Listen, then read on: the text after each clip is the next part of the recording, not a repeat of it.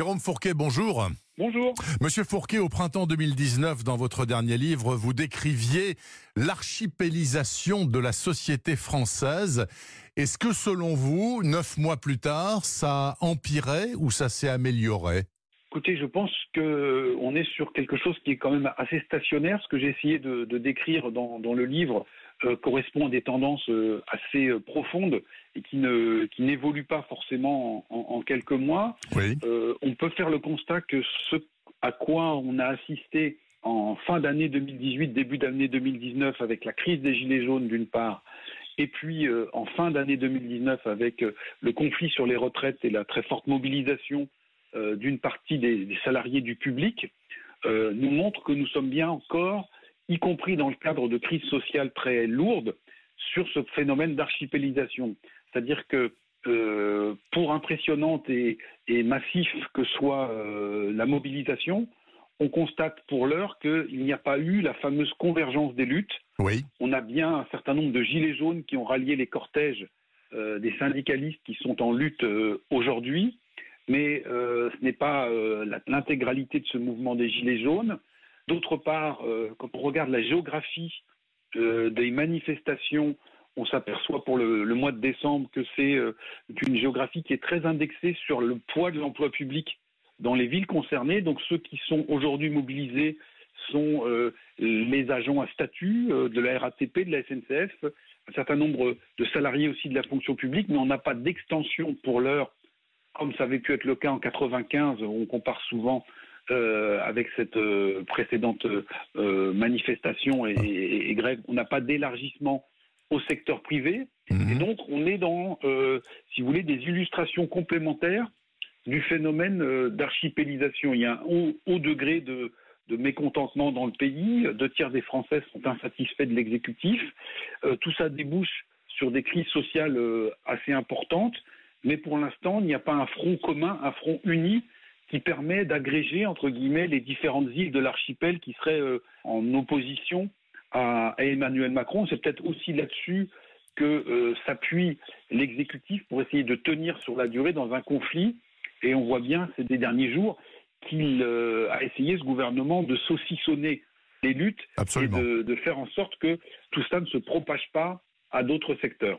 Mais euh, Monsieur Fourquet, est-ce qu'il vous semble qu'une France comme celle que vous décrivez, très archipélisée, même si le phénomène n'est peut-être pas forcément en augmentation, est encore gouvernable? Enfin, on se souvient de De Gaulle disant comment voulez-vous gouverner un pays qui a 600 fromages différents?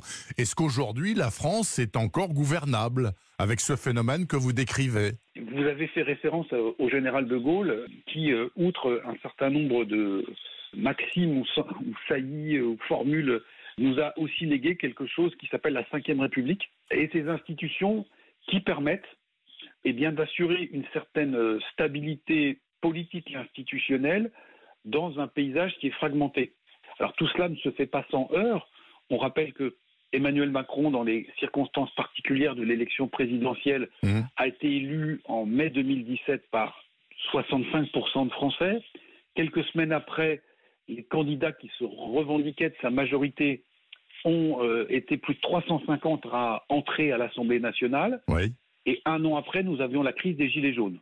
Mmh. Ah, donc on peut le voir de deux manières, en disant que c'est bien la preuve que nos institutions dysfonctionnent, mais on peut aussi voir à l'envers en disant, mais grâce aux institutions de la cinquième, l'exécutif et le pays ont pu absorber un choc comme celui de la, la crise des Gilets jaunes. Bien évidemment, derrière tout ça se pose la question de la légitimité et de l'assise populaire dont bénéficie euh, un exécutif pour mener à bien sa politique. C'est-à-dire qu'il peut avoir l'airbag ou le bouclier de la, Ve République, mais on le voit s'appuyer sur une part euh, assez minoritaire de la population, entre 25 et 30 du corps électoral, ce qui euh, est assez peu en termes de, de légitimité, mais qui permet, à part le truchement de nos institutions, et quand vous êtes face à des oppositions qui sont divisées, comme on l'a dit, eh bien de continuer d'avancer, même si cela se fait de manière euh, assez chaotique.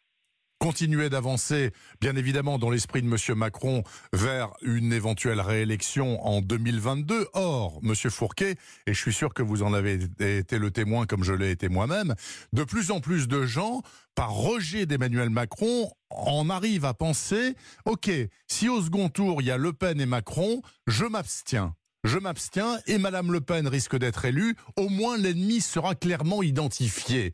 Comment a-t-on pu en arriver là? C'est un sondeur qui parle. Euh, il faut toujours être prudent quand il s'agit des pronostics sur les prochains scrutins qui, qui s'annoncent. À commencer par les euh, municipales d'ailleurs.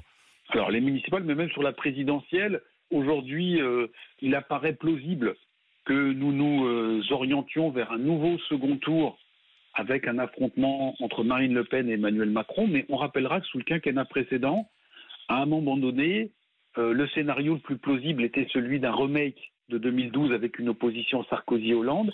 Les deux candidats n'ont pas été en capacité de se présenter. Ensuite, il y a eu l'hypothèse Alain Juppé qui lui aussi a été défait. Donc il faut être très modeste et très prudent sur ce que sera le paysage politique d'ici à trois ans. Ça, c'est le premier point. Le deuxième point, c'est que dans l'hypothèse où nous serions sur un affrontement de nouveau rejoué entre Emmanuel Macron et Marine Le Pen, les enquêtes que l'IFOP a pu mener, alors qui valent ce qu'elles valent, c'est-à-dire qu'elles sont réalisées en laboratoire à un instant T, et on n'est pas dans le, contexte réel, bien évidemment, d'une élection présidentielle, mais montreraient que, eh bien, euh, le rapport de force au deuxième tour serait nettement plus équilibré qu'il ne l'a été en 2017. Hein. La dernière enquête que l'IFOP a publiée sur ce thème donnait un rapport de force de 55 pour Emmanuel Macron contre 45 pour Marine Le Pen, c'est-à-dire une progression de plus de 10 points de cette dernière, à la fois sous l'effet de l'arrivée de nouveaux électeurs qui voteraient pour elle, mais aussi du phénomène que vous pointiez, c'est-à-dire une abstention et euh, une beaucoup moindre efficacité de ce qu'on appelait le Front républicain, c'est-à-dire une coalition d'un certain nombre de familles politiques pour faire barrage. Là aussi, attention, on peut avoir dans les enquêtes comme dans les conversations privées toute une partie de la population qui nous dit aujourd'hui je m'abstiendrai et on ne m'y reprendra pas et cette fois c'est terminé. Et puis le jour donné, quand on est dans un climat très particulier qui est celui d'un entre-deux tours d'une présidentielle, avec une probabilité non nulle que Marine Le Pen et euh, le parti qu'elle représente puissent l'emporter, je pense que là, ça change quand même singulièrement la donne. Si on veut faire une synthèse, on peut penser que si d'aventure ce match, entre guillemets, devait se rejouer, mhm. il serait sans doute plus serré qu'il ne l'a été. Mais on ne peut pas en dire plus sur euh, qui va gagner et ah, comment, ça sert pour sûrement pas. Et voilà, et, rappelez-vous, il y a quelques mois, les élections européennes, mhm. où l'on a vu la droite républicaine qui avait bien résisté quand même, puisque François Fillon avait au bout du compte quand même fait 20% des voix. LR avait sauvé une centaine de députés aux législatives. Deux ans après, ils ont été laminés aux élections européennes. Idem pour Jean-Luc Mélenchon, hein, qui avait rassemblé un score important. 20% des Français avaient voté pour lui à la présidentielle. Deux ans après, la France insoumise ne recule plus que 6% des voix. Donc tout ça va très vite. Les écologistes n'étaient pas présents à la présidentielle. Ils ont fait très ennemis aux européennes. Tout ça va très vite. On est dans un système politique qui est entré dans une phase d'instabilité, ce qu'on a essayé de décrire dans le livre, du fait de la dislocation de l'ancien schéma.